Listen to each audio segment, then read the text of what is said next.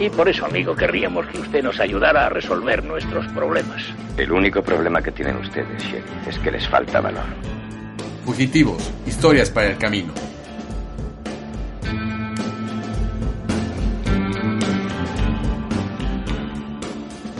Bienvenidos a Fugitivos, episodio 6. Comenzamos.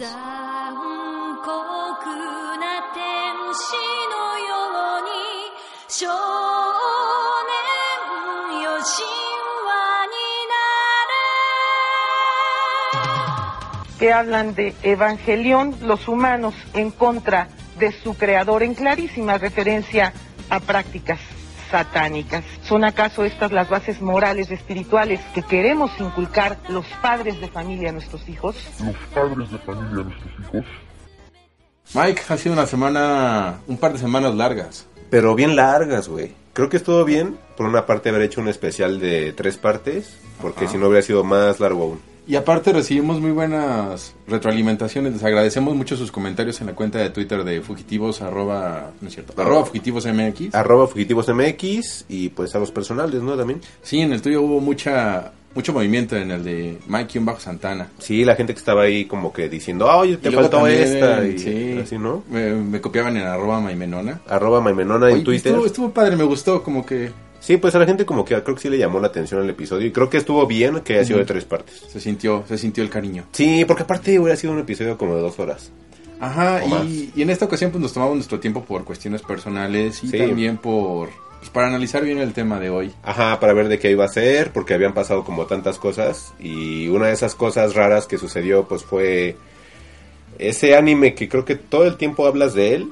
Y yo no sabía de qué diablos Ah, no, no hablo todo el tiempo de él, hablo de más cosas, pero sí debo aceptar que es algo Eras que me fan, marcó. ¿no? y Sí, sí, fan, soy fan de eres eso. de tus primeros animes, yo creo, serios, ¿no? Por- o sea, quitando Saint Seiya y Dragon Ball, porque Ajá, siendo es que- sinceros, eh, Una cosa es el anime que pasaba en el canal 7, ¿no? El obligado, en la fuerza. Ajá, que era el que todo el mundo tiene como referencia, pero en realidad no tiene el impacto que tenían otros en, en esos años 90. ujú, sí. Y bueno, el 21 de junio Netflix estrena y remasteriza, bueno, más bien pone una versión remasterizada de Evangelion y sus películas. ¿Pusieron dos o tres? Son dos películas de, de ese momento. Es que Evangelion ya tiene tantas cosas y es algo que me llamaba la atención porque mucha gente decía que, que Evangelion es una serie de culto y había otra gente que decía que Evangelion no era una serie de culto. Y antes de que sea de culto o no, ¿cómo se pronuncia? Porque los japoneses en el anime dicen Evangelion.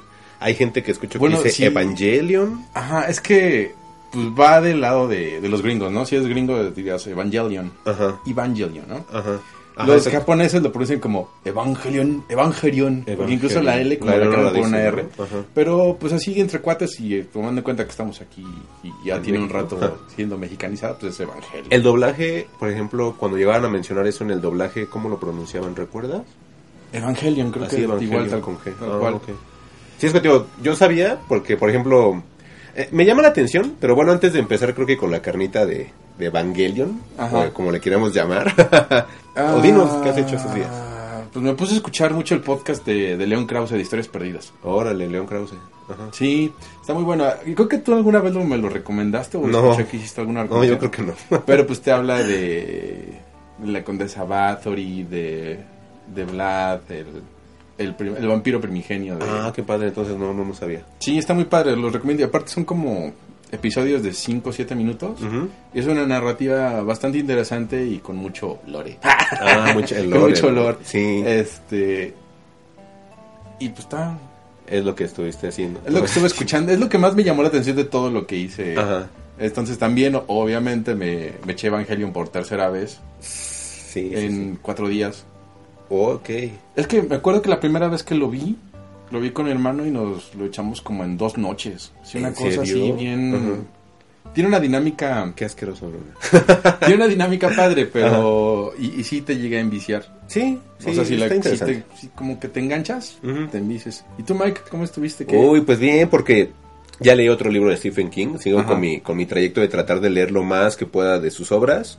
Y esta vez le tocó el turno a Rage, o Rabia en español. Sí. lo tuve que leer en español de España, porque no había otra manera de poder conseguirlo. Y quise comprarlo en inglés. Ahora sí es de los primeros libros que he querido comprar en inglés.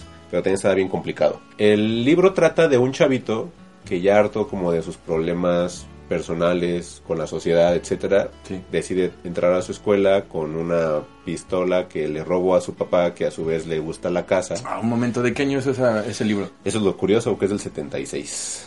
O sea, Bueno, tiene sentido, ¿no? Porque yo creo que la, la dinámica de los gringos disparándose unos entre otros en la escuela no ha cambiado más Pero bien, yo no no era lo- tan popular por medios. yo nada más lo ubico, sí, en serio, yo nada más lo ubicaba desde Columbine para acá. Yo o sea, también. me tocó Columbine, obviamente, ¿no? Pero tiene sentido, porque pues al final del día todo el tiempo han convivido con arma, todo el tiempo, todo el tiempo han estado loquitos, y yo creo que al final eran temas que censuraban justamente para evitar que se propagaran, pero pues ya después Pero antes de Columbine había otros Columbine. Yo creo que sí, porque incluso había, hasta los Simpsons hacen una parodia, hubo un francotirador que estuvo en la Universidad de Texas, Es y este, en ese momento, pues hubo ahí este, una matanza. ¿En Texas? Sí. Él, eh, se subió al campanario de la, de la escuela y se empezó a disparar con un rifle a la gente que estaba ahí pasando. Ah, órale. bueno, entonces siempre han tenido Columbine Sí. en toda la humanidad. Bueno, el chiste es que eso trata el libro y es curioso el libro porque como te habla de la psique del personaje, casi todo está narrado en primera persona, hasta lo justificas. Y dices, ah, pues no se me hace tan mala idea no hacerlo. Entonces, creo que por eso es que lo prohibieron. Yo creo que todo todo mundo ha tenido un brote psicótico sí, en algún momento. A lo mejor lo expresaste o a lo mejor lo, lo- te lo dijiste internamente y te espantaste tú mismo, ¿no? O a lo mejor hay unos que dijeron, debería llevarlo a cabo. Sí, aparte se me hace curioso que mm, normalmente son como mm, eh, los, los cuentos de King, bueno, es en la ciudad esta de Maine, Ajá. pero siempre te lo narra como si fuera un pueblo todavía de Estados Unidos, ¿no? Pero imagínate el estrés que tienen esos personajes donde él lo narra o donde lo sitúa siempre que es un pueblo, si lo trasladas a una ciudad es hasta más sencillo, ¿no? Sí. Sí está como feo. Sí, Entonces, aparte, bueno, no sé de Stephen King dónde haya nacido, dónde haya pasado su, su infancia o su juventud, Ujú. pero pues es como más fácil situarlo en un lugar pequeño para que puedas tener el espectro de personas. de personajes y como están cercanos a lo que está ¿no? sucediendo sí también puede ser un recurso y bueno el chico este es este Charles Decker te Ujú. narra toda su travesía con esta situación porque le dispara de entrada así empieza el libro no es spoiler no o sea se roba la pistola le dispara a una profesora y toma de rehén a todo el salón de clase en el que él asistía y entonces empiezan como a narrar personalmente anécdotas de todos ellos y, y de, de los de los alumnos que están capturados como rehenes y cuál, han sido- cuál ha sido la relación con el mismo Charles Decker que es el, el chavito de la pistola está bien interesante de ahí ya no puedo narrar más porque obviamente es la carnita del libro y también estuve viendo Anima pero lo viste verdad Ah, sí, anima también. Me recordó mucho a los bailes de Pina Bausch. Ah, es que Anima, bueno, para la gente que le quiere entrar, es, se supone que así se llama el corto. Ajá, es de un Tom York. corto que dirige Paul Thomas Es de Anderson. PTA, ajá, de Paul Thomas Anderson. No es un No. corto de Tom York, no es un corto de Alia- tal vez lo recuerden como de películas como Boogie Nights y Magnolia. Magnolia, que yo son las únicas que he visto. There Will Be Blood, que es la que yo he visto. Ah, ok. Entonces, sí, no se hizo esas dos. Y tengo más fresca la de Boogie Nights por la onda que es un chavo que lo vuelven como actor porno Sí. sin que quiera o como que es como que él sí quería pero necesitaba como que lo- el empujoncito. Oye, ¿no? pero ese- esa colaboración entre Paul Thomas Anderson y Tom York Ajá. este, va un poquito de la mano de, de Johnny Greenwood, ¿no? Es Porque que él es el que le musicaliza Él le musicaliza películas, películas, Johnny a. Greenwood, ¿no? Ajá. De hecho, sí, sí ha sido así, que Johnny Greenwood y, bueno, el guitarrista de Radiohead, Ujú. es que creo que nos estamos yendo como que, sin explicar primero qué es, Es que porque en creo que lo estamos diciendo como que ya toda la gente conoce que estamos hablando. ¿Puedes, ¿Puedes describir el corto de, de Anima que, que está en, Sí, en Netflix? en tres planos. A ver. Mira, bueno, de entrada, corto, es Anima, protagonizado por Tom York, usado, bueno, mejor dicho, ahí emplean tres canciones que podrían ser los tres sencillos del disco que se llama tal cual Anima, Que salió en este año. Ajá, salió en este año en uh, XL Recordings o XL Recordings, si le quieren llamar así. Ahí es donde ha grabado casi sus discos Pues de es ahí donde, de digamos, está firmado. Radiohead después de que salió de... Después de que Emmy. salieron de Emmy, ya exactamente, están con ellos. Este, ah, este, el, el disco, antes de, de- de llegar al corto, el disco de Anima está producido igual por el Nigel Godrich. Nigel. Godrich, Sí, se llama así, sí. ¿verdad? El productor de Radiohead. De toda la vida. Eh, no, es que mira, a lo mejor va a sonar raro que yo sea fan de Radiohead, a lo mejor ni lo esperabas, ¿verdad? Pero, No, de ti ¿no? espero cualquier cosa. Y no lo, espe- no lo digo en mala, en mala onda. O sea, ya Y en algún momento sí fue así de... Yo a Mike lo tenía catalogado como el, el chico emo, pero pues no, resultó que era metalero y después resultó que le gustaba la música electrónica y es en realidad un estuche de monerías eh, musicales muy amplios. Es, hasta eso es divertido platicar contigo. De. Entonces, ahí te va lo de Radiohead. Yo creo que Nigel Godrich lo que hizo fue que hizo, eh, eh, lo que, per- perdón, lo que hizo es que provocó el cambio del nuevo Radiohead o el actual Radiohead como electrónico. Ajá. Porque el Pablo Honey y el de Benz es un Radiohead muy de la onda hasta Muy británica, por decir de alguna Muy manera. vamos a encajar en la escena de los 90. Ajá, ¿no? y de guitarrita, con una base simple de, música, si le quieres llamar, y hasta un poquitito pegándole al Britpop, pero así bien, Ajá, bien no, ligerito. es- sí, no. Ligerito porque realmente su onda sí era más densita, ¿no? Era como sí. densa. Entonces lo que los noventas, depresivos, bla, pues Radiohead entró así, ni mandado a hacer, ¿no? Entonces, eh, a partir del OK Computer es donde entra ya este Nigel Godrich. Y ya en OK Computer tenemos poquitito de la imagen que, o del sonido que nos había dejado Radiohead con The Vents y empieza a, a mostrarnos lo que después ya se volvería el Key Day, Sí. el Amnesia, o sea, ya una onda como entre introspectiva, pero con esos tintes como electrónicos modernos, por llamar de alguna manera. Ajá, es bien curioso porque, por ejemplo, del OK Computer, la- las grabaciones se hicieron en un sótano. O sea, se querían estar aislados Sí. justamente para estar con esa onda claustrofóbica Sí, y de- de- depresiva. de densa transmitirlo, y sí, de transmitirlo en el de disco. Transmitir esa, esa desesperación del pues, moderno. Pues no es que hasta Pero dicen sí. que, según después del Key Day, que hasta Tom York tuvo que ir a terapia y así, que porque también dice que era muy estresante escribir las letras, Ajá. y que igual Greenwood, que hasta así se hacían de palabras y todo, porque él tenía como una idea con las guitarras que iban haciendo, y de repente, ah, no, este, esto no, mejor electrónico, y él así de... O sea, dicen que sí hubo como ahí mucha fricción, y a lo mejor eso es lo que deriva que después Johnny Greenwood se va a hacer scores y, y Tom York sigue haciendo sus discos solistas, que sí tiene mucho el sonidito de, de la onda electrónica de. Key Pues no, es que considerando que es una banda que ya tiene 25 años, Más, ¿no? creo que por lo menos ni 20 cuenta. sí tiene. Sí. No estoy seguro si es como de, de finales de los 80 Ah, pues o principios no. de los 90, pero si Sí, estamos hablando de principios principios de los los 90, Ujú. ya estamos hablando de por lo menos 30 años. Ya casi 30 años de Radiohead. Y este y, y es y es algo que se le eleva mucho a Radiohead, ¿no? Que haya tenido el valor de hacer música diferente y no encajonarse en, en un estilo, porque En la tendencia, ¿no? al final, pues en el OK Computer ya, ya tienes un estilo definido, ya tienes el, el sello de- el sello Radiohead, ya sabes que es a eso te va a sonar Sí. Y después que te lleguen con el Key Day fue así como, Así como que- dicen, un descolocón. Sí, sí. yo- Porque ya no dices, güey, ¿y aquí dónde van las guitarras? O, o por qué me, ¿por qué me está faltando esa esencia tan orgánica que tiene el rock? Ah, no, era rock. No, no era rock. era no. otra cosa, ya... Yo recuerdo en ese entonces era muy fanático de comprar la Spin y la Alternative Ajá. Press. Y en México la Revolver y la, la Revolver. Este, la Mosca y la Switch. Me me acuerdo mucho de una reseña en La Mosca, en la cual ellos lo categorizaban en lugar de 1, 2, 3, 4, 5, le ponían arribita del Tepeyac y hazle un templo, así bien ridículo, ¿no? Entonces a ese lo ponían como que arribita del Tepeyac, pero todo lo que te explicaban te decía, ya Radiohead esto ya no es Radiohead, ya esto es otra banda. Y tiene esto y esto y esto y tiene esos elementos, es este es psicótico, este también es depresivo, pero también a la vez es feliz, pero el disco te va llevando y escúchalo desde es de esos discos que escuchas desde track 1 hasta track Sí, y 11. aparte, ya siguiéndote hacia la tendencia que tiene Radiohead, desde que Tom York saca solistas, el Ajá. Erasure y el no Erasure. cuál es el más famoso el Erasure, ¿no? El 2006 creo. Ajá, ya, ya ves como una esencia un poco más extraño, ¿no? Depresivo, Sí. medio, Es raro, sí. medio raro. Y ya después ahí, pues el King of Limbs y toda esa onda, pues ya no es ni siquiera como el Kidei o... No. ¿cuál- ¿Cómo se llama que les diga el Kidei? Este, el Amnesia, ¿no? El Amnesiac, ajá. Sí, sí, Creo es que el último diferente. disco que en realidad me gustó de Radiohead fue el In Rainbows. In Rainbows. de. Tiff, ¿no? El to no, the Thief. no, to the Thief no tanto. O sea, sí me gusta, pero me gusta un poco más In asco me sé todos los discos, qué, qué No, chafas. está qué chafas.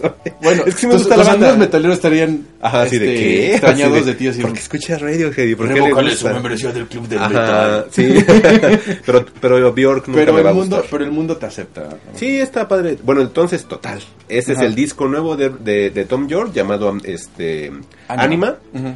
Y después, yo cuando empecé a investigar de- del corto antes de que saliera, yo toda la gente lo anunciaba como el corto de Tom York. El No, corto de Tom pues York. es que- Ajá, entonces yo decía, pues, ¿de qué va a ser su corto? De repente, ya está en Netflix. Wow, vamos a verlo porque quiero ver qué es lo que hizo, ¿no? Y empiezo a ver que empieza, que, perdón, comienzo a ver que, que, que comienza el, el- el corto con una canción de, de- del que ya lo había escuchado. Sí. Y así de, ah, pues no que era un corto. Y ya veo que tiene A ciertas mí me pareció, todo. bueno, pero no creo que, Son yo tres creo que videos, es como la asociación, pero Sí. me pareció como un video musical muy largo, un videoclip. Me recordó como cuando hacen los videos como Daft Punk, que son Ajá. que van siguiendo una línea, pero son canciones diferentes, pero van Sí. siguiendo una línea. Así se me pareció, pero seguida las canciones, ¿no? Incluso como el video con el que de repente pasamos a otros estados de la conciencia, el de Robin de, The Monument. Ah, sí, Como que el de Robin esa- también. esa vibra. Con Royce Up, ¿no? Ajá, Ajá, sí, como que es como por partes. Entonces ya me di cuenta que eran tres canciones y dije, ah, pues es como para anunciar el disco de Anima y por eso le pusieron Animal. Corto, entre comillas, pero eran realmente tres Sí, videos musicales. o sea, y, y como finalmente trae su onda de danza contemporánea, Ah. Pina Bausch. Lo que pasa es que tiene esa onda de danza porque mm, el coreógrafo de los videos es el coreógrafo que hizo todas las partes de baile de la de Suspiria Nueva. Mm, o sea que todo está amarrado. Ajá, ¿no? todo está bien bonito. Compa Tom York. Sí, soy compa, fan. compa Suspírico. Sí, soy un fan asqueroso, sí, ya me di cuenta. Cuando empecé a ver todo eso Ah. dije, no, esto no puede fallar jamás. Entonces ya, sí, la verdad disfruté mucho Anima. Sociedad de Black Metal de México, Ajá, revocando... revóquenme la creencia. ¿Cuál es tu, tu número de tu credencial? De una vez ya. 4426. sí, pero en serio, es que sí son como esas bandas que sí vale la pena, no importa el género que te llame más la atención, porque sí te deja un buen de cosas. O sea, esto, estoy seguro que en unos... Es que a- 20 así como años. Radiohead y así como a ti te pasa, a mí me cuesta un poquito más trabajo, pero Ah. tampoco me gusta encasillarme en géneros porque te aburres. Sí. O sea, estar, por ejemplo, escuchar Britpop todo el tiempo es así No, como, no "Ay, se puede, ni punk rock todo el tiempo, va". no, no se puede. O estar escuchando música electrónica todo el tiempo es así como, No, "Ay, no, ya". te pierdes de muchas cosas. O es lo que- metal. Sí, no, no. Sí, no. Digo, por más que esté padre, Sí. tienes que darle variedad. Sí tienes como que tu, digamos, género base, digamos, por llamar de alguna forma, pero sí está como padre luego rascarle. Y a pesar de que no soy como fan de la banda, ni el, ni el reggae, ni el, ni el merengue y así, El con el reggae nunca he podido, siempre me ha es lo que te iba a decir, yo intento, pero no puedo. Pero Ajá. tampoco ando por la vida de, ay, si te gusta la banda, entonces... ves es-". No, pues Sí, no, sí. pues a cada quien le gusta lo que quiere. Ajá. Nada más les digo, si tienen como distintos géneros, creo que vale la pena, es gratuito. bueno, no gratuito, pero viene en tu suscripción de, o en tu membresía de Netflix y dura, creo que 12, 13 minutos, o sea, dura bien Sí, poquito, son además- las tres canciones. Bueno, pues, ahí fue anima y también te, te encomendé la misión Sí. de ver Neon Genesis Evangelion. Ahora sí, Evangelion. entonces ya le damos a Evangelion. Yo lo voy a decir Evangelion, aunque la gente como, sí, dile como quieras. Entonces hay que empezar ahora sí con el podcast dedicado a Evangelion. Y bueno, Neon Genesis Evangelion, o como dice la traducción, que sería el comienzo de una nueva historia, entendiendo como evangelio al sinónimo de mensaje o la nueva nueva o la buena nueva. Sí, es mensaje. Hideaki Anno y Gainax crean esta obra hito que pues redefiniría al anime en 1995. Es lo que te decía también al principio, mucha gente dice que es una serie de culto, mucha gente dice que no porque pues al final del día es una es una franquicia muy grande, incluso tenía su tienda, en- creo que es en Akihabara. Tiene una tienda. Tenía tienda de cuatro pisos donde vendían cosas de, de Evangelion. Creo que ahorita Oh. ya la cambiaron y venden cosas de Haikyuu, que es un anime de, de voleibol. Como que Ah. van cambiando las tendencias. después me platicas. Este, igualmente es la serie que, que yo creo que pone en boga el fanservice como tal, Ajá. porque pues había en esa época imágenes de, de Rey y Asuka, que son personajes femeninos de, De de, la serie. por todos lados y en todas posiciones. Shinji igual con, con Kaoru, que traen como una onda medio homoerótica, sí o no. Entonces, juegan mucho con, con su producto y lo comercializaron tremendamente. Entonces, pues al no ser ya un anime de nicho, la Ajá. gente dice que ya no es de culto. Yo Mm. creo que sí es de culto, pero es un culto muy parecido al de Star Wars. Mm, ya. O sea, es un culto enorme. Sí. Y toda la gente está siempre teorizando o hablando de cosas. Y, y pues vale la pena que lo hayan este, retomado a su pues ya casi 25 aniversario, considerando que en el próximo año van a terminar de hacer una... Yo lo tenía considerado como una reedición que se llama Red the Build of Evangelion, Ok. que son cuatro películas. La reconstrucción. Ajá, pero ya viendo un poco más de, de videos este y la historia, quizás sea otro nuevo comienzo Ajá. de la misma historia que contaron en 1995. ¿Es un reboot? No. Es que sí, una- no. sí. O sea, Hideaki Anno es autor este que no ha tenido más éxitos que Evangelion así a nivel global. Entonces Ah, yo creo que ok. desde que les deja dinero al estudio Pues Gainax, es eso. ahora estudio Cara, Este es, es Evangelion. Entonces, pues buscan comercializarlo para poder financiar otros proyectos. Porque pues al final del día es una empresa. Ajá. Y si solamente tienes un producto que ha funcionado y los demás no tanto, Pues obviamente te das por ese, ¿no? ajá, pues para... Claro. Es como dicen en la, mercate- en la mercadotecnia, tienes a tu vaca lechera y a tu producto incipiente. Entonces, pues, de ahí mi definición de que Evangelion sí es una serie de culto, de culto no ha perdido ese, ese estigma, ¿Estatus? pero pues es un monstruo de mercadotecnia y de mercado que vende muchísimas cosas. Y yo creo que igual a- a- en este rebuild, pues también va a surgir nuevamente la nostalgia del, del otaku que, que sus Del figuritas entonces, ¿no? y sus muñequitos. Porque había de todo tipo de cosas, ¿eh? Había desde el póster hasta podías armar un, un Evangelion así tipo Lego. Ajá.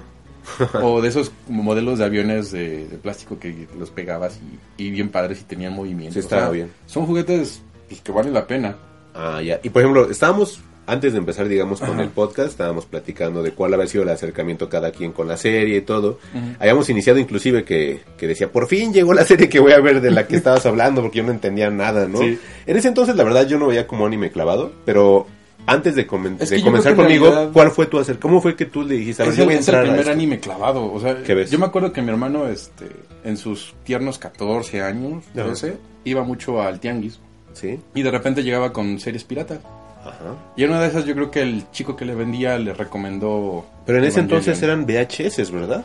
O ya es eran, que ya eso- eran los esos son los fans hardcore. Yo, to- yo creo que no Ah, entro en esa categoría porque hay gente que sí este, les daban sus VHS y veían pues, Evangelion. Aquí ya me tocó en el DVD pirata. Ah, ya era DVD. Mm, Entonces eran, creo que cuatro DVDs con 26 episodios y las películas. ya. Y tú en serio te los echabas uno tras otro. Pues Evangelion tiene como dos caras. Es, es, una, es una historia en realidad tan de autor que tiene muchas, incongruene- y muchas incongruencias. Sí, si muchas, Lo, sí, si lo revisas o si, si ya te pones así de... Si ya lo ves a los Me 37. encantas, pero voy a ponerme crítico contigo. Ajá. De repente es, esto no embona con esto, esto se te ocurrió y no lo terminaste, esto no tiene sentido, pero contradice a lo otro. Cuando cargas a una serie de símbolos y de metáforas y de tanto de tu persona, pues llega un momento en que pierde un poco el sentido.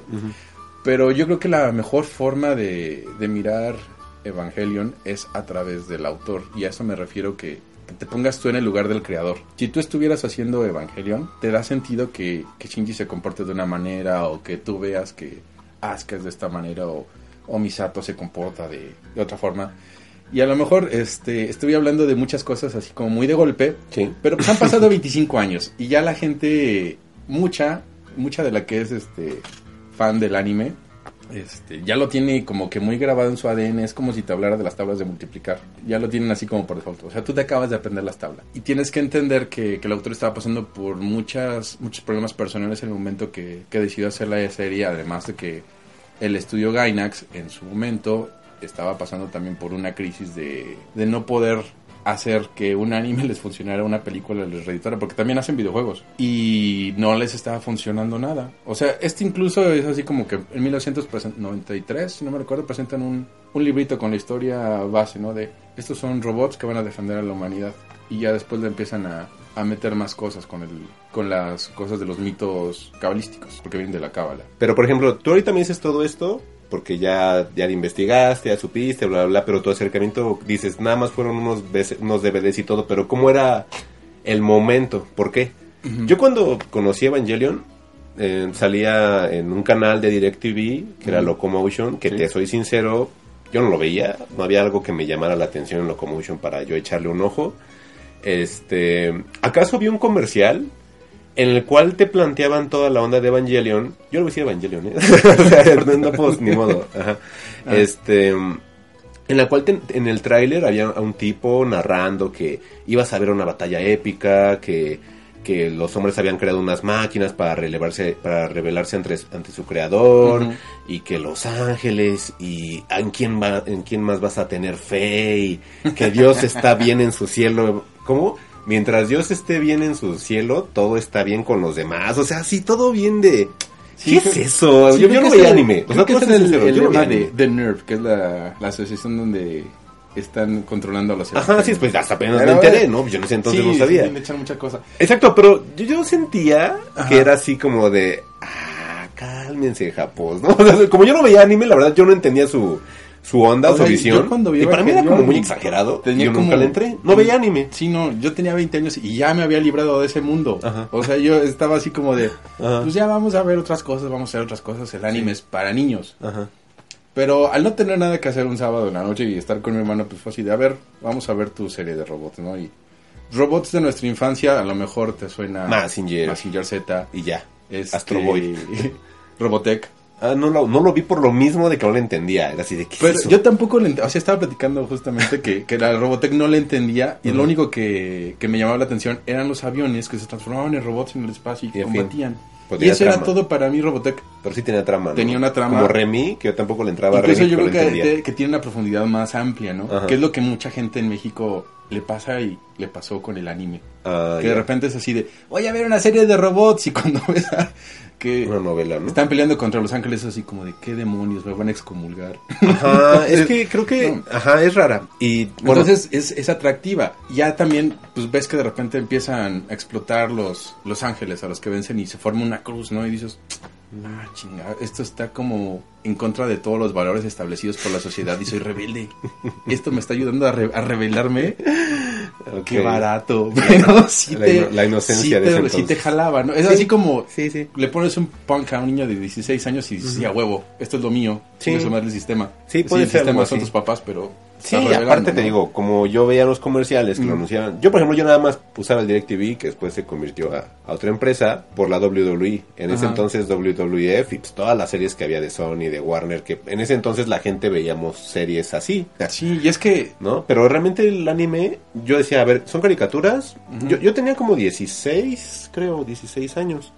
Y si era así de, ah, pues son caricaturas. Y japonesas como Caballeros del Zodiaco, como Dragon Ball. Sí, así, si ¿no? te fijas como que el, el anime al que estábamos acostumbrados Era así. era un poco más amigable, era más, más sencillo, ¿no? Más de tienes que esforzarte para ser el mejor y tienes que ayudar a tus amigos. Porque tus amigos y tus amigos y ser el mejor es el mensaje que siempre te daban los animes que veíamos. ¿no? Porque eran para niños. Porque eran para Y niños eran de- bien viejos, aparte.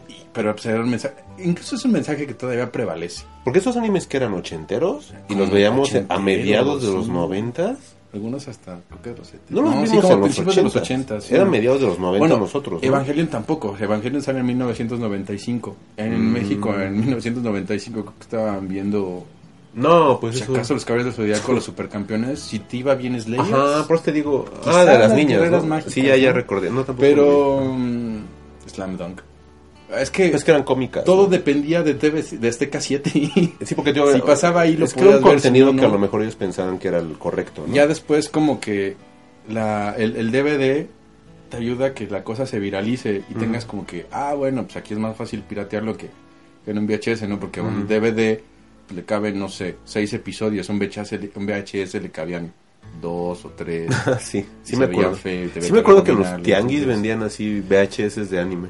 No es lo mismo mover 100, de, 100 VHS que 100 DVDs, no. entonces... O VCDs eran, ¿no? Creo que eran VCDs. ¿no? VCDs, pues sí. Que es casi lo mismo, pero te da mucho más barato, ¿no? Sí, sí, porque Ajá, en eso realidad era como que el boom del anime, entre la comillas. en 50 pesos. Ajá, pero digo, ese era como el boom, ¿no? Porque había ya lugares así como La Mole y todo ese rollo Ajá, que también el éxito ¿no? de, de la Friki Plaza Es por eso, dándonos por la piratería, una- ¿no? un poquito por la tangente es por la, es por la piratería y todo lo que venden ahí porque yo creo que en, en Japón se han de producir simplemente en Crunchyroll que se que sale el anime por temporadas Ujú. En primavera verano otoño invierno yo creo que por, son por lo menos unos 20 o 25 multiplícalo por 4 Ujú. Estamos hablando de que producen por lo menos 100 animes, si no es que más, porque Crunchyroll no, le- no tiene licencia para poder exhibir en realidad todo lo que se produce. Multipliquémoslo por 2. Estamos hablando de que por lo menos hay unos 200 animes al año. O veo anime ¿Quién lo, va a otra ver cosa, con- ¿no? ¿Quién lo va a conseguir? ¿Cómo lo vas a ver? Sí. Si no tienes... Ahorita pues ya hay Crunchyroll, ¿no? Y eso pues, te facilita la vida. Pero pues antes era tarea de la, de la piratería. Entonces te ibas por tus disquitos que de Naruto, de Bleach o... You name it. Y por ejemplo, en ese entonces, ¿sí conocías personas que vieran Evangelion o nada más lo veías tú con tu hermano? Yo, por ejemplo, yo no conocía personas que lo vieran, ¿eh? Yo tampoco llegué a conocer... Ni entre los fans de anime. Los fans de anime estaban con las series que tú dices de- del 7. Es que hay... Es a lo que voy. Ni le Hay- buscaban. Hay, el fan, fan del anime y el Ajá. fan del anime hardcore, así como todo. Ah, ok. Puede Entonces ser. ya cuando empezabas a sondear, creo que en, la universidad nada más conocía a un chico que, le, que había visto Evangelion. Entonces era así como de, me encanta la serie, pero no tengo con qué compartirlo. Mm. Ya hasta que platiqué con ese chavo fue así como, ah, claro, y te clavas, ¿no? Pero por lo mismo de que Evangelion está tan enriquecida con símbolos que ayudan, sí, ¿no? A la historia, pues como que eso fue a mí lo que me fue metiendo.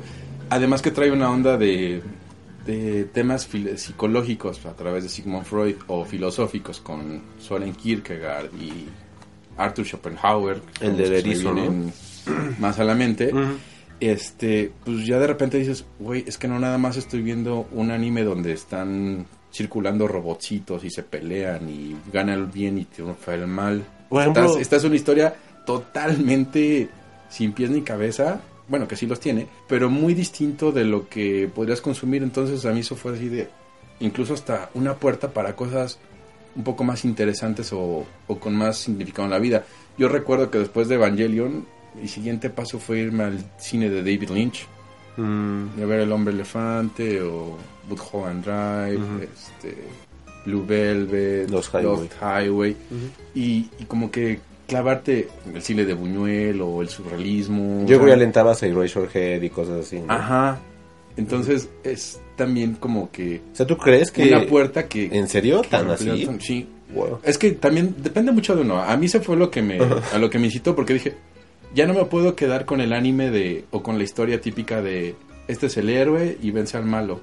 Ya, ya no me, las cosas simples ya no me, ya no me satisfacían. No te llenaban, ¿no? Pero es que también, según yo, el anime es por categorías, ¿no? ¿Este sí era para adultos o tampoco? Tampoco, porque incluso ya al final tuvo que cambiar como de horario y le pusieron un poco más de censura porque en realidad ese, ese, el shonen, ¿Qué es eso? que es como categorizan al anime que va para niños adolescentes, que sería como entre 18 y 14 años. 14 a 18. Ajá, que es como que el que estamos invadidos todo el tiempo. El de las peleas, ¿no? El de las peleas y el de voy a luchar por mi mejor amigo, voy a salvar, etc. Y eso es todo. Ajá.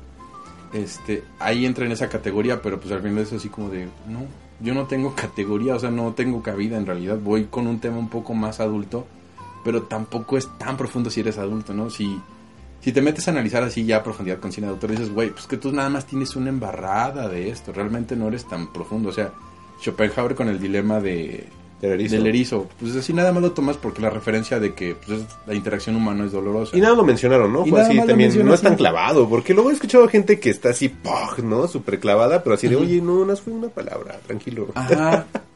Es que luego sí siento que los fans de Evangelion son como... No, tú, que- tú no, tú no, así, fans eh, como el meme, ¿no? Tú, tú, tú no, ajá. Pero, por ejemplo, sí he escuchado gente, como en todo, ¿no? O sea, cualquier fandom tiene como sus extremos, ¿no? Pero sí en algunas cosas creo que nada más es como una embarradita, o como media embarradita, o hasta una referencia. Sí, no. Pero luego ya basan todo a eso y dices, oye, no, o sea, a lo mejor si yo lo hubiera visto cuando tenía 16 años, que es cuando, cuando me acuerdo que salía en, en Locomotion, Mm. Y que, vaya, cuando toda la gente menciona que lo vio en Locomotion, que, que fifís, ¿eh? Porque, Sí. porque ese era de fifí, o sea, y, y yo me acuerdo que esta cosa yo la ¿Cuánto te pagaba... costaba rentar este No me acuerdo. Mil pesos al no cosa sé, así, ¿no? yo me acuerdo que hasta trabajaba, iba a la escuela porque estaba caro. Entonces todos me acuerdo que era bien chistoso que me decían, ¿a poco trabajas para pagar tu cable? Y yo, sí, es que me gusta mucho la tele. Pero pues realmente era porque lo pagaba, ¿no? Sí. En- y este, pues a mí siempre me ha gustado la maldita televisión, entonces decía, hay una opción, ahí hay lucha, pues obviamente voy a contratar esa cosa, ¿no? El pavito mugroso este que baila cada fin de año. Pero bueno, eh, yo me acuerdo que si era poca gente que tenía DirecTV, no, no estoy diciendo que yo era parte de esos fifís, porque estoy explicando cómo es que, que, que yo consumía Ajá, cómo es el que servicio. Tenía que meterme a trabajar, sí. claro, para pagarlo. Era como de esas cosas que uno se esmera porque dices, pues me gusta mucho, pero mis papás obviamente no lo van no a poder quieren, hacer por no, mí. pues entonces- aparte me decían, todo el día metido en la tele, pues obviamente que no lo iban a hacer, ¿no? Entonces yo digo, Sí. no, yo sí quiero porque me acuerdo que mis tíos tenían, amigos tenían y veía las series que veían y yo decía, no, ya me aburrí estar viendo televisión en tele abierta, está bien de flojera. Sí. Entonces por eso es que lo hice y accedí al canal. Pero obviamente como mis círculos no eran como tan fanáticos del anime, pues no hubo alguien que me dijera, ah, no, mira, este es diferente, este no es como los caballeros, este es bla, bla, bla, bla, bla. Y ya. Pero digo, lo único Y yo creo que precedente es el, el- el- entre chicos de el 16 comercial. años en el momento yo creo que tampoco te lo hubieran dicho. No, Te yo creo que no. Eso está padre porque de repente las chicas salen desnudas y hay, ro- hay peleas de robots chingonas, güey. Pero Ah, fuera de eso como que creo que no te hubieran dado algo No. más profundo. No, sí es cierto. Así, ah, pelean los robots ah, con otros robots y son ángeles de Dios. Ah, órale. Sí. Ajá, sí, iba a decir, ah, qué padre. Sí, porque pues, en los 90 Sí. como que todavía éramos más este mochos, ¿no? Aparte, como que en ese entonces, yo sí estaba era más así pegado en la de, música. Ay, cabrón, este. Ajá, entonces yo estaba más como en la música y en las películas de terror barato. Están revelando contra Dios. Yo creo que igual te pasó con las películas de terror barato, porque Sí. las películas las películas de terror barato eran satánicas. Ajá, eran algo Entonces eran así como que ay, tenías al pinche padrecito, Ajá, entonces tío, a la señora loca que estaba dándose de golpes en el pecho. Sí, no era padre que... que No, las no, no veas eso. Entonces, pues yo creo que tú con tu serie ve viendo cómo adoraban a Satán y estos peleando contra ángeles para Ajá, acabar con la humanidad. Sí, son acercamientos distintos. Sí, y bueno... y- Estamos absolutamente y vetados. creo que por una parte está bien que los haya visto ahora, porque ahora ya tengo la paciencia de ver qué es lo que va sucediendo con la serie, con los personajes, hacia dónde va todo. Nada más lo único que sí quiero aclarar es que ese mito que a lo mejor nos quisieron creer o que algunos siguen creyendo que están basados en algún tipo de mitología cristiana o catolicismo, no, No. es judía. Ajá, digo, si se quieren meter bien, bien, bien, pero Esta aquí unos conceptos que les Ajá. puede ayudar, porque en realidad va más hacia el, hacia el misticismo de la cábala, ni siquiera el judaísmo así tal cual. eh, Al la bla, No, No. va más hacia la cábala que es más como una secta, no es tan, no es tan, Sí, no es el- no es tan la oficial del No. judaísmo. No, y no, no es catolicismo ni cristianismo, Sí, ya sáquense o sea, eso de la cabeza. Tenía, como platicábamos ayer, como que siento que hasta es un gancho para poder pegar en Occidente. O sea, cuando me dijiste, creo que es un Ajá. gancho para pegar Sí, en que te dije, oye, ¿no será que Evangelion está Este, creada para dije, que los occidentales voltemos sí. a ver al anime? Y Yo me dijiste, creo que ¿por sí. qué? Le digo, pues es que mira, ve los personajes, la- no, no hay como tantos elementos que sientas tan japoneses. Y tú Ujú. ves cualquier anime del que sea, y enseguida tienen como su distintivo de mostrarte algo que es japonés. Yo creo que al contrario, Aquí no. es que al final como es No, una muy distopía, occidental. este, porque es lo que te iba a decir, a mí me dio curiosidad Japón, igual a través de, de Evangelion, porque así de, ah, mira, así van a la escuela, y Mm. ese sonido de la cigarra todo el tiempo le verán, Ajá. es también así como una referencia muy japonesa, y dices, ah, tienen insectos, y, y ah, siempre andan con el uniforme todo el tiempo, así de, ah, esa es su dinámica, sus casas son chiquitas, comen comida instantánea o los fideos, porque en esos momentos pues, la maruchan, pues ni quien la pelara, ¿no? ¿No? Pero ellos ya comían sopas maruchan y dicen, ah, mira qué interesante. Como que si era una, una suerte, una pequeña ventana, una pequeña ventana rara para ver cómo era la cultura japonesa, ¿no? Ah, mira, son tímidos o les da vergüenza esto, les da vergüenza que los vean o que les hagan algún comentario buena onda, o sea, sí fue como una suerte de, de pequeña ventana para ya después lo que vendría, ¿no? Porque ya los animes de ahora, si te fijas, son más este, explícitos en, en demostrar cómo viven. Ajá, y es, ah, es como te decía, son como japoneses. Y también reales, tiene ¿no? sus cosas raras, ¿no? Porque este anime, en relación a los de ahora, aquí sí hay adultos, sí hay interacción de entre niños y adultos. El anime ahora es así como de, pues resulta que el niño casi casi se atiende solo porque el papá este, Sí. trabaja en el extranjero y la mamá todo el tiempo está pica- ocupada en otro lado, ¿no? el, el papá no Porque existe, la mamá la tampoco, y si son, son nada más de buenos días, hijo, que te Ajá, vaya bien. nada más está como que el hermano mayor, ¿no? Ajá, ajá, y, y los que son como los pocos adultos con los que tienen contacto, son adultos muy jóvenes, como de 20, así, y así me estoy yendo Cuando bien lejos, mucho, ¿no? cuando mucho, porque a lo mejor ese es el, este De es el chavito de 18, 14 con 16. su hermanito de 16. Ajá, o y así se la llevan, ¿no? Y no hay 16. adultos, eso es una realidad, no hay Y en. Evangelion sí hay adultos. El problema es que hay adultos como en realidad son los adultos, ¿no? Sí, sí se ve diferente. Y te digo, yo siento que por ahí, como te platicaba ayer, siento que esa es como una serie que quisieron que pegara un poquitito en Occidente. Ajá. Y a lo mejor utilizar esos elementos. Pero sí, es, te decía, cuando escuchaba el nombre de Los Ángeles y todo, yo, esos ángeles no existen. Yo siento más que va, va en contra de los estereotipos que tenía el anime y que siempre ha tenido. Ajá. Porque de entrada es una historia que no tiene héroe. O sea, tiene un protagonista para que Muy sobre bueno. él circule la historia. Pero en realidad un héroe como tal no hay. Yo te decía que yo no el no villano como tal podría ser Gendo. ¿Quién es Gendo? Gendo ¿El es de el las papá de manos de Shinji, guante. el que está con sus, sus manitas, Manitas de, Mickey Mouse. Todo el tiempo Sus así. guantecitos de Mickey Mouse y todo el tiempo está así. Ajá, y y, que- le brillan sus... ¿Por qué le brillan los lentes? Pues porque, no sé, no quieren demostrar con su mirada, la verdad. Es que siempre está... Siempre en todas las tomas... Ah, Pero siempre está muy, muy como frío, muy calculador, ¿no? Van mis experiencias, porque yo sé que te vas a clavar más y hay Ajá. unas cosas que pues sí quiero como aclarar. Yo, yo lo veo ahorita, la- mi, mi experiencia con Evangelion viéndolo hoy, porque realmente no lo había visto como les decía, sí sabía de su existencia, sabía de sus videojuegos, bla, bla, bla, pero pues nunca me enganché como no, nunca me he enganchado con Macros, con. Robotech. Apenas me enteré que Robotech no era Macros real, que estaba hecha como de pedacitos de varias series. Sí, yo también, no, te digo, de Robotech nada más sé que eran unos aviones que se transformaban y eran geniales y Ajá, pues que peleaban nunca- contra extraterrestres. No, ni a pero- Remy le entré, ni a Candy. Pero seguramente no. hasta hay como un discurso de los extraterrestres no son tan malos, hay que entendernos Ajá. porque hay que entendernos con los extranjeros Es que porque es los serio, japoneses es somos que más te introspectivos y no nos alineamos con nadie, entonces tenemos que ser más abiertos porque tenemos que tener más apertura al mundo. Ah, quién sabe. Eso- Eh, no, ¿ves a no todo lo que te clavado. Es no. que, es que sí lo puede ser, Mike, Ay, nada más que No, mm, los te japos no son tan increíbles. No, les juro que no. Todo, es que no nada más los japos, o sea, hasta Ajá. nosotros tenemos un discurso, nada más que hay, gente que no lo quiere ver. pues, sí, Hay como que te vas porque toda historia, toda buena historia, tiene como que el texto y el subtexto. La, ve- lo bonito de Evangelion es que el subtexto está encima del texto. Pero ¿sabes también que es el problema? Que los japoneses al ser tan cuadrados, tú mismo los empiezas a romantizar pensando que están pensando, pensando que ellos están filosofando. Ojo, no va con todo, porque Mm, hay historias que nada, sí. que son de fórmula. O sea, el, el anime ya ahorita, por lo mismo que hacen tanto, ya tiene fórmulas. O sea, de Sí, repente pues es tiene así que de, tener. ay, voy a poner un cuate con seis Claro. mujeres y le van a pasar situaciones sexuales chistosas. Siempre ha tenido fórmulas. Y te estoy diciendo que antes el anime, yo nada más te lo categorizo, en- como dijiste hace rato, güeyes peleando por la amistad y el amor. Y te dan valores. Todo eso es una fórmula. O sea, Claro. toda la vida los capos han tenido fórmula. Pero a veces sí creo que los romantizamos demasiado o que les damos atributos que a lo mejor ni ellos mismos los están viendo, pero porque nosotros los ciertos simbolismos o comportamientos les damos un significado. A lo mejor ellos nada más es, estoy sentado y sin moverme y estoy pensando en como cosas que me pasaron en la escuela. Y tú lo ves y dices, "Ah, está sentado. Seguramente está filosofando porque quién sabe qué. No. Y seguramente está observando que no, no está No, o sea, tampoco ya". es tan exagerada la cosa, pero sí, o sea, en realidad ahí de repente hay que poner un poquito de más atención. También las películas de, seguramente con las de serie B, ¿no? Ajá. No, eso es al grano. No hay, hay, no hay veces eso. que van al grano y hay veces que pues así como que no tanto. Esas ¿no? son distintas, pero es que esas ya son Por como las de ejemplo, culto. la- Halloween, Es que ese es de culto, ese es diferente. Pero ¿qué, qué tiene de diferente? ¿A poco no tiene algún otro mensaje además de un güey que le gusta matar gente? No, no tiene otro mensaje.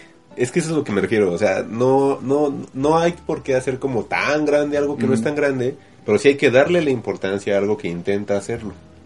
Esa es la diferencia del por qué la cultura pop es tan efímera, porque no nos damos cuenta que hay algo que es nada más para que te entretenga y te tenga cinco minutos contento, y hay otro que va a ser lentamente como las que luego nos has traído aquí, que dices, es que son a fuego lento, y esas debes de darle la paciencia, y esas sí debes de darle como la atención de decir, güey, si me están mostrando algo grande, le voy a dar una atención, y la otra es, corre un tipo con cuchillo con una chava que va corriendo, fin. O sea, es que así es. Y hay gente que hasta la esa del cuchillo dice, mira, el brillo de la luna está cayendo de tal manera que se observa el pasto que crecía en Wisconsin, que, ay, no, güey, no, no es así. Entonces, no, es, es que tampoco es, es- son extremos. ajá, exacto. O Pues sea, las cosas no son tan huecas como dices, Ni tampoco ni tampoco tan cargadas de, de complejidad y de, y de signos.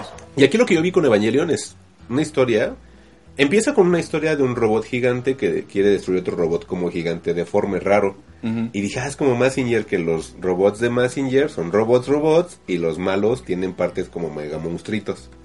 Y dije, ah, y ya cuando de repente, es un ángel que no sé qué, yo, "Eh, ¿cómo? Ay, pues, y sus alitas Pero y bueno, la toga. esa- a lo mejor las personas que te lo platicaron ya No. te lo dijeron después de dos o tres veces que lo vieron. Ajá, exacto. En realidad, ¿Y te das cuenta de su percepción? Que entonces la percepción que tenían todo el tiempo fue otra cosa. O sea, todo el tiempo se imaginaron algo que no era. Y yo culpo a ese señor del comercial de Locomotion. Voy a tratar de, de- de conseguirlo, lo voy a insertar. Ahorita que estoy acordándome. Te lo juro que el comercial es horrible. Yo lo veía y decía, no, está Pero, bien pero en chafa". realidad, este, un tanto de la intención de Hideaki Anno como creador de Evangelion era justamente generar polémica y que la gente hablara de su serie. Porque si dices, Sí, obvio. "Me- hoy me subo al robot, lo mato, fin, Ajá. ah, voy y de repente, pues, ¿qué tal si sí es un robot y qué tal si no? ¿Y qué tal si este es el malo y este es el bueno y están, están al revés? Sí. Ya te genera todo ese tipo de polémica y tenemos 25 años y nunca nos vamos a poner de acuerdo porque en realidad todo está en la mente de este señor y, y un día te dice, Shinji era malo o Shinji era gay. Pues sí, pero ¿qué Y- crees o, que...? o de repente, este, pues, o sea, juega con tus emociones y juega con sentimientos a favor de que sigas hablando de su serie. Sí, eso sí. Pero pues, Merona, creo que nos vamos a empezar a alargar igual que antes. Yo creo que vamos a tener que partir también el episodio. ¿Quieres que lo partamos? Porque Sí. pues, hay todavía... Todavía apenas vamos empezando. Todavía ni siquiera comenzamos con la que maldita podemos- Evangelion. Es que da para mucho si nos ponemos a, a chacharear. Si quieres, ya en la siguiente en la siguiente toma, pues podemos ir un poquito más concretos Es el bonus. hacia la historia Sí, y hacia lo que nosotros podemos interpretar de, de, de lo que de Evangelion. Sí, De sin problema. Y pues, gracias por escuchar esta primera parte de dedicada a Evangelion. Yo soy Mike. Yo soy Juan Carlos Iñán. Nos pueden encontrar en arroba fugitivos MX en Twitter. Sí, también pueden encontrarnos en las personales que es arroba Mike-Santana y arroba arroba Maimenona. Pueden descargarnos a través de Spotify en Spreaker y en iVoox, ¿no? y en iBox. Y ya estamos en Apple iTunes. En Apple iTunes. Ya estamos en iHeartRadio y ya estamos en Google Podcast, no sé por qué. sí, el de Google Podcast, no sé Da- por de qué. tanto que le diste... Yo creo de que le estuve picando todo, pero estamos en iHeartRadio, ya estamos en iTunes, estamos en Spotify Ajá. y en Spreaker, pero bueno, si agarran el de Spotify, pues es más cómodo. Yo creo que también ahora Apple Podcast también ya va a ser como cómodo a la gente que nada no usa a lo mejor Spotify, que usa en este caso Sí. iOS, ¿no? Ahora sí que denle las gracias a Mike de que ha buscado alternativas para que puedan escucharnos más fácilmente. Sí, para que sea sencillo para ustedes. Lo que quiero es que sea como sencillo, que accedan al contenido gratis y si les gusta, comentarlo y si no les gusta, también comentarlo. Y nos escuchamos en la siguiente parte. Gracias. Y no va a sonar la música para mí.